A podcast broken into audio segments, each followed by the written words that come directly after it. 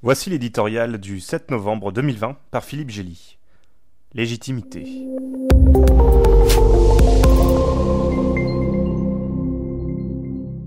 Sans vociférer, sans jeter d'anathème, sans ruer dans les brancards, Joe Biden est sur le point de franchir tranquillement la ligne d'arrivée d'une stupéfiante course électorale, faisant de lui le 46e président des États-Unis.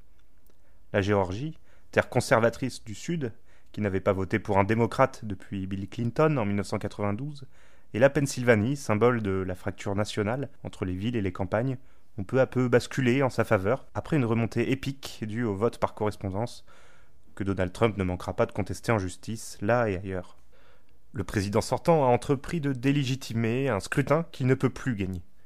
Il est en train de faire ce qui lui a toujours bien réussi, installer sa marque en position dominante sur un marché en l'occurrence celui de l'opposition politique, à une administration démocrate, créneau où il compte bien continuer à prospérer.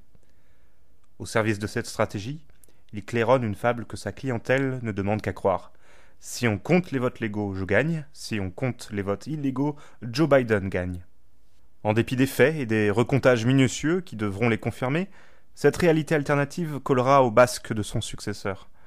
Donald Trump possède le talent exceptionnel d'être au centre de tout, même de la défaite.